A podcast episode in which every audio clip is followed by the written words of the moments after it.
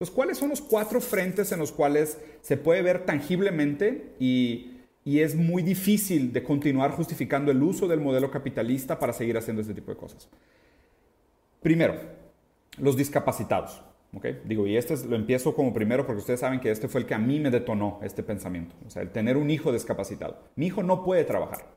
Mi hijo, por más que quisiera, no puede trabajar. Entonces, en un mercado donde la idea es que tú eres el reflejo de tu valor y tu esfuerzo, tu límite lo determinas tú mismo, ¿qué pasa con la gente que nace discapacitada? O sea, porque a ver, en un mercado tipo narcocapitalista, si no hubiera este, este conforto del mercado, y diferentes modelos diferentes plantean diferentes soluciones, ¿no? Algunos dicen, no, pues es que tiene que ser 5% Estado o un 10% del presupuesto es del Estado, y eso sirve como una, como una cobija para asegurarnos de que pues no somos tan hijos de puta, ¿sabes? O sea, de que pues tú no escogiste nacer discapacitado, o sea, no es justo que te meta al mercado y como no puedes trabajar te vas a morir de hambre porque nadie se va a hacer cargo de ti y no puedes, no puedes trabajar, ¿no? Entonces no, es justo. Entonces vamos a dejar un 5% como un índice de miseria humanística para darles tantita calidad de vida y nada más que se mueran de manera digna y que no nos estén estorbando mientras nosotros perseguimos la utopía. ¿okay? Entonces el primer límite son los discapacitados. ¿Quiénes son los discapacitados hoy? Los que nacen con enfermedades, los grupos minoritarios en gran manera, la gente que no tiene talentos útiles juzgados por el, por, el mercado y los inmigrantes. ¿okay? Los dos últimos son los dos más interesantes. ¿Por qué? Porque la gente que nace con discapacidades, como, mi hijo, o nace con un problema biológico que no puede trabajar, pues le puedes echar la culpa a la, a la biología o a la ciencia y dices, pues ni modo, o sea, no teníamos cómo contemplarlo. Es un número con el que pues, tenemos que lidiar, ¿ok? El problema son los, que, los discapacitados por talento, los que no tienen un talento que sea útil para el mercado, y los inmigrantes. ¿Por qué? Porque a medida que avanza la tecnología y desarrollamos robots y automatización, van a haber cada vez más discapacitados. Si tu único talento era cargar ladrillos y ahora resulta que hay una máquina que carga ladrillos, pues eres un nuevo discapacitado. O sea, you have to file for bankruptcy, tienes que pedir un, apoyo de, de de gastos, porque pues, tu talento ya no sirve para el mercado. Entonces, cada vez van a haber más discapacitados. De hecho, el, último pronóstico de la, de la ONU fue que para el 2046, 70% de los empleos que existen hoy van a ser reemplazados por mano de obra artificial. 70% de los empleos. Y, y, de nuevo, el problema es que muchas de esas estimaciones se pueden leer como alarmistas, pero se deberían de leer como conservadoras, porque la tecnología no funciona así. El momento que pegamos un eureka tecnológico, en la transformación de la industria es de, día a la noche. Si no, pregúntenle a Canon con sus cámaras digitales, sus cámaras fotográficas. O sea, si mañana le pegamos a algo de algoritmo que haga que los carros se manejen solos, desaparecen de la noche a la mañana millones de empleos y queda muchísima gente discapacitada. Y obviamente la premisa y el límite aquí es ¿qué va a pasar con esta gente? O sea, ¿yo por qué tengo que cargar con los demás? ¿No? Pues si la idea del, individualismo es, pues yo soy responsable, yo soy emperador de mi propio destino, solo mi esfuerzo limita mis resultados y yo no tengo que hacerme cargo de los demás. O sea, no hay un lugar realmente para un humanismo en un mercado que se autorregula. Supuestamente el mercado se autorregularía aún en situaciones humanistas diciendo que pues alguien va a poner una fundación filantrópica y la gente va a donar y a través de las, de las, de las donaciones se va a sostener esa, esa, esa y vamos a depender de las limosnas siempre, pero siempre van a ser unos subnormales y cada vez van a ser más subnormales hasta que lleguemos a un punto donde la, premisa de que tú mantengas a estos subnormales es que estos subnormales son consumidores, ¿ok? Y todavía necesitamos consumidores para que los mercados funcionen. Entonces, los tendrías casi secuestrados como una fuerza de demanda. Entonces ese es un límite del capitalismo. ¿Qué pasa con los discapacitados o los inmigrantes, por ejemplo? Los inmigrantes no cambian de país para matar, robar y emancipar y robar territorios. Ellos quieren ser proletariados. O sea, los inmigrantes, y a ver, yo soy inmigrante, y mucha gente que seguramente salió de su país porque estaban en malas condiciones. Tú vas a otro país a trabajar. O sea, tú quieres que se aprovechen de tu fuerza laboral. O sea, deberíamos entonces de establecer un derecho al trabajo, algo como toda persona que quiera trabajar tiene obligatoriamente que recibir algún tipo de ingreso porque por el puro hecho de, querer trabajar, aunque su talento no sea útil para nada. O sea, ese es el tipo de planteamiento que deberíamos de poner porque si no, ahí hay un límite fuerte del capitalismo. El segundo límite fuerte del, capitalismo es eh, la apropiación de los bienes comunes. Hay dos premisas interesantes para cómo funcionan los mercados o cómo funciona la economía. La primera es todo aquel bien que no esté apropiado se puede apropiar. Y la segunda es todo lo que no esté prohibido por la ley está permitido. En, una, en, una, manera positivista de ver, de ver el marco legal. Eh, vean, por ejemplo, la noticia que les comenté hace unos días de la futura guerra espacial, de poner una base en, en, la Luna y eventualmente llegar a Marte. ¿Por qué? Porque desde el ámbito del entendimiento humano, la luna no le pertenece a nadie. Entonces, desde la premisa capitalista, alguien puede llegar y poner una base, una bandera en la luna y decir la luna es mía.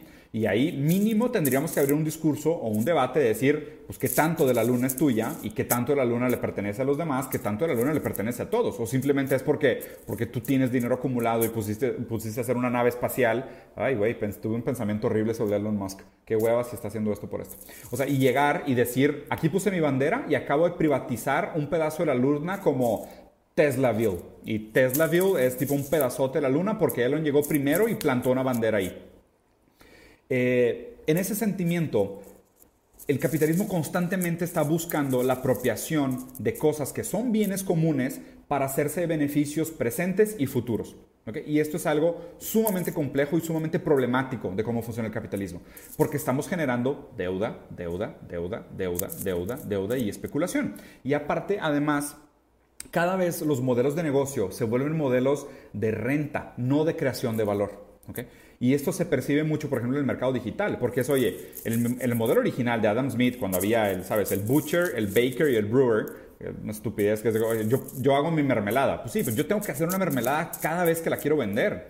Pero si yo desarrollo un software y te cobro una renta por el uso de ese software, y después simplemente te cobro por la repetición de uso de ese software, según lo que yo consideré que era el margen original, pues primero, el valor que tú me estás cobrando por reusar algo que te costó infinitamente menos en cada permutación, ya no es una representación justa de cómo debería funcionar el mercado, ¿no?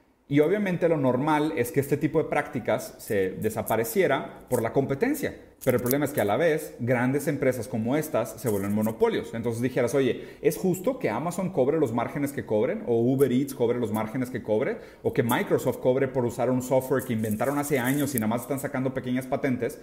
Pues no, no es justo, pero la idea es que el mercado se debería filtrar, debería ser un competidor, sacar una versión mejor y más barata y decir, oye, pues nosotros nomás lo tuvimos que hacer una vez, no tenemos que cobrarte ese margen cada vez que lo uses. Entonces el mercado se autorregularía. Pero el problema es que las prácticas monopólicas, y hace lo que hizo Jeff Bezos, por ejemplo, con la categoría de los pañales, es, oye, usó 100 millones de dólares en un mes de pérdidas para vender pañales muy baratos por abajo del mercado y lo demás, pues los otros vendedores dijeron, pues no puedo competir y quebraron. Y una vez que se establece el monopolio, pues él define cuál es el precio, cuáles son las prácticas, cuáles son las condiciones, quiénes son los vendedores y tú cómo compras. ¿ok? Entonces, ahí hay otro límite el límite de la transformación de bienes de consumo a la renta de bienes de consumo. Eso es algo sumamente peligroso porque eso es otra cosa que desacelera de una manera drástica la desigualdad y es un modelo que el capitalismo no contempla o no concilia. ¿Por qué? Porque quita el principio de la, libre competencia. ¿okay? Esos ya no son prácticas de libre competencia. O sea, los monopolios, las manipulaciones de mercado por fuera del Estado. ¿eh? Aquí no es el Estado lo que les está estorbando, son simplemente prácticas monopólicas que a la, que a la larga son lo que sabotean el capitalismo. La última, eh, más bien, un, comentario más en este tema de la, apropiación de los bienes comunes. La privatización de las esferas comunes. Como por ejemplo, estamos a nada, y el CEO de Nestlé ya lo dijo en algún momento y fue altamente criticado, esta idea del agua no debería ser un bien común, debería ser privatizada. Privatizar el agua, privatizar el aire, privatizar la tierra, privatizar la naturaleza es este tema de la apropiación. Es si hay un bien que no le pertenece a nadie, yo puedo llegar, plantar mi bandera y decir que es mío. ¿ok? Pero ontológicamente y desde entendimiento filosófico, ¿dónde marcas la raya? Y ahí es donde se pone bien interesante el análisis que hizo mi hermano en su tesis doctoral, perdón, en su tesis de maestría de filosofía, que es, por ejemplo, tus datos. O sea, ¿quién es dueño de tus datos? Y una vez que estemos conectados todos al redes por Neuralink y justo ahorita que lo estamos por redes sociales, ¿quién es dueño de tu información? Tu información, tus hábitos, tu privacidad, tu esfera íntima, tu esfera privada está siendo privatizada. O sea, Facebook gana dinero con tu información privada. Ellos privatizaron tu información. ¿Por qué? Porque bajo el principio de que si no está declarado como propiedad de alguien, puede ser apropiado por alguien más, y si no está prohibido, está permitido, Facebook se hizo una empresa billonaria usando tus datos. Y como Facebook, muchas otras empresas. Entonces aquí hay otro límite muy grande. Es la apropiación privada para generación de profit de los bienes comunes y cuáles son esos bienes comunes y cómo funcionan. Piensen siempre en esta metáfora que para mí es, es una, otra de las muchas fotografías de la hipocresía de cómo funciona el mercado capitalista. Es el libre flujo de capital y bienes, o sea, las economías hiperconectadas, yo compro hoy en China, mañana lo recibo, o sea, la economía completamente libre y aceleradísima. Y al mismo tiempo, fronteras, la construcción de muros, los trabajadores no pueden, no pueden viajar, los inmigrantes están abandonados por, su, por sus países, no pueden encontrar un lugar donde caer, los ricos se protegen. O sea, los que saben que este juego tiene un límite, construyen barreras y se protegen. Lo que me lleva al, único, al último punto, que es el límite de por qué el capitalismo realmente no funciona. El mundo, la naturaleza, la materia prima, los recursos. ¿okay? ¿Por qué? Porque la premisa original de que el capitalismo es el mercado donde se juzgan las ideas utópicas y diferentes ideas utópicas se van filtrando para encontrar la utopía en lo que la encontramos, ¿okay? el problema es que este juego tiene un límite de tiempo. Lo que nos estamos dando cuenta ahorita, en esta época que se llama el Antropocene, la antropoépoca, quiere decir que por primera vez los geólogos consideran a la raza humana, la especie, como un factor determinante en el cambio del, del medio ambiente, del globo terrestre. Por primera vez, nuestro impacto en la Tierra es tan grande, tan abrumador, que si en millones de años se extingue la raza humana y llega una raza alienígena o surge otra raza alienígena, van a encontrar nuestros vestigios y van a decir, habían unos idiotas que estaban haciéndole daño al mundo que probablemente se suicidaron. O sea, y esto va a pasar en millones de años si es que no frenamos lo que estamos haciendo. Ese es el principio de Bruno Latour. El límite terrestre es el límite más castrante hacia el capitalismo, porque no es un juego sin límite de tiempo, tiene un límite de tiempo. El límite de tiempo es el crecimiento exponencial de la población y el agotamiento y depredación de los bienes naturales. Ese es el límite final y más abrumador de cómo funciona la humanidad. Obviamente aquí, después de esto, ya queda claro por qué los gobiernos se comportan muchas de las maneras como se comportan y porque muchas de las ideas conservadoras, neoliberales, de la gente que dice, oye, pues el mercado tiene que sustituir al Estado por todo lo que les expliqué antes, pues acaban también siendo conservadores y hablan de religión y niegan la ciencia. ¿Por qué? Porque la ciencia viene a castrarlos. La ciencia viene a decirles de los daños a la naturaleza, del problema de los inmigrantes, del problema de la desigualdad, de la apropiación de los bienes comunes y, el cerebro y la conciencia, y finalmente de la humanidad y falta de moral social con los discapacitados. Entonces, nada más les queda a los neoliberales que negar la ciencia, porque solo así pueden continuar con este juego que saben que no va a acabar bien. Y de ahorita ya estamos viendo mucho del por qué no va a acabar bien. Entonces les voy a dar mi conclusión.